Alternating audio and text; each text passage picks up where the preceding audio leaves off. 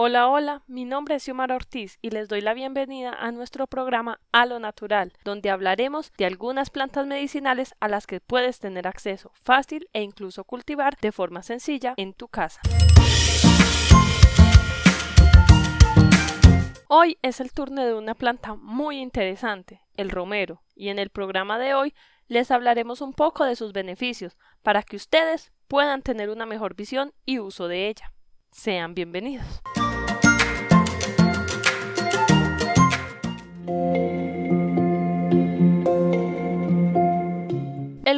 Es una planta cuyos inicios se registran en Grecia, donde se le otorgaban poderes especiales y era utilizada como ofrenda a los dioses. Además, era quemada como saumerio para purificar el hogar. Esta planta se le consagraba a la diosa del amor Afrodita, pues se consideraba un afrodisíaco. La forma de utilizar esta planta no solo se limitaba al aspecto de relaciones íntimas, no, pues se acostumbraba a poner una corona de romero sobre la cabeza de los estudiantes durante sus exámenes para mejorar su memoria y durante la Edad Media se usó entre los viajeros y personas que entre su labor tenían que llevar a cabo largas caminatas. Esta fama la adquirió gracias a sus propiedades calmantes, relajantes y desinflamantes, que agradaron al punto en el que en el siglo XIX su uso se extendió por toda Europa para fines medicinales.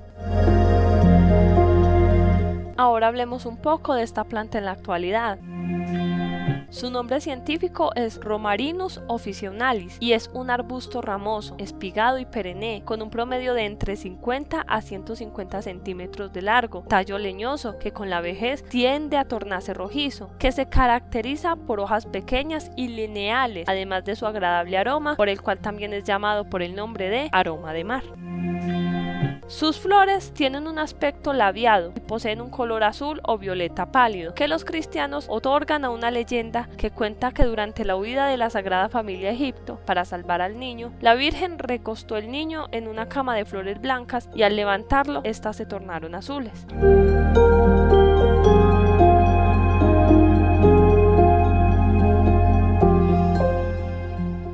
Hablando de los beneficios de esta planta, el romero tiene muchísimos. Por ejemplo, el sistema digestivo te agradecerá usar esta planta, pues ayuda a la secreción gástrica, desórdenes digestivos, problemas de flatulencias, cólicos menstruales, además de mejorar el apetito.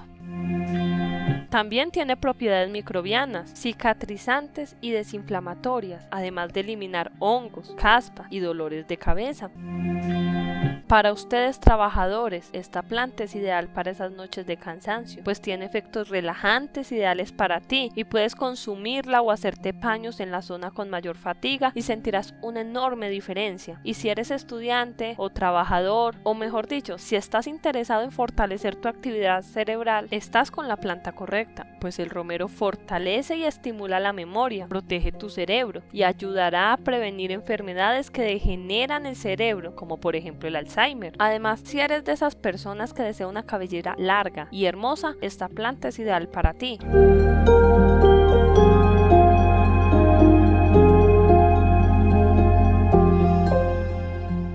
Si bien el romero es delicioso y benéfico, es necesario tener ciertas precauciones a la hora de su uso para evitar un mal rato, un mal sabor de boca o, bueno, Dios no lo quiera, una visita al hospital. Para prevenir esto, recuerda lo siguiente. El té de romero es fácil de preparar en casa. No obstante, es importante tener en cuenta que puede interactuar negativamente con algunos tipos de medicamentos, siendo recomendado que antes de tomarlo consultes a tu médico para saber si puedes o no consumir esta planta y te evites algún accidente. El romero no debe usarse en embarazo ni lactancia, ya que puede inducir a un aborto espontáneo por su posible efecto estrogénico. Evita también tomar este té si padeces de cálculos biliares, pues esta bebida podría obstruirte tus conductos biliares. El té de romero también se puede usar de forma externa, pero si tienes la piel muy sensible, mejor ponte un poco detrás de la oreja y espera unos minutos a ver si hay algún tipo de reacción.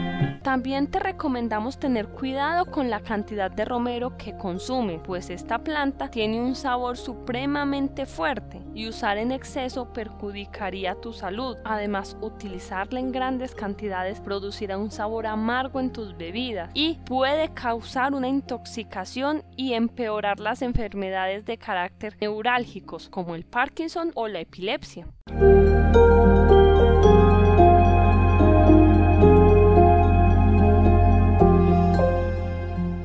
Bueno, ahora hablemos un poco de su forma de consumir. Esta planta se ha utilizado como acompañante de diferentes guisos de legumbre y verduras, en verduras al vapor, brochetas de vegetales, como guarnición de arroz y en la elaboración de galletas, pasteles e incluso helados. Si hablamos de bebidas calientes, tenemos algunas recetas muy interesantes para ti. Por ejemplo, esta que además de romero posee manzanilla, melisa, cúrcuma, caléndula y anís verde, ideal para el hígado y la vesícula. O puedes consumir el romero con clavos de olor, es ideal para las gripas y problemas respiratorios. O también puedes hacerla con limón, naranjas y miel, ideal para esas noches de gripa, de tos o que necesitamos un buen descanso. Y para esos amantes del café, el café con romero es ideal para aliviar el estrés y el dolor de cabeza. O si eres de esos amantes de las bebidas frías, te recomendamos algunas, como por ejemplo la limonada de romero con pepino y limón o con flor de jamaica. O también puedes consumirla con sandía, ideales para esos días tan calurosos. O bueno, para ti, amante de la cocina, la papa cocida en romero y luego sofreída en aceite de oliva conserva los beneficios del romero, es deliciosa, además es un excelente acompañante de lo que tú escojas.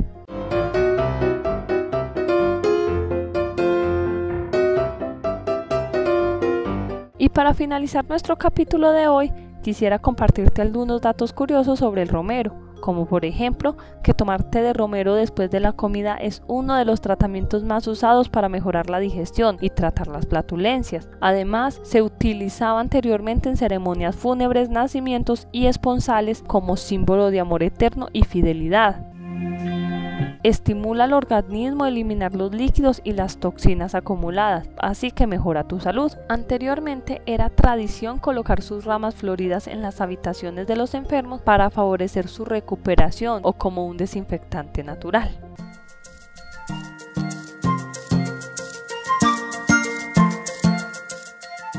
Bueno, y con esto damos finalización al programa de hoy. En el siguiente capítulo te hablaré de una planta maravillosa y buenísima para esas gripas, además de un excelente aroma y fácil cultivación. Estoy hablando del limoncillo, así que espero verlos en un próximo programa donde les compartiré recetas y algunos datos curiosos de esta planta. Gracias por su sintonía y espero verlos en el siguiente capítulo con otra planta y remedio muy a lo natural.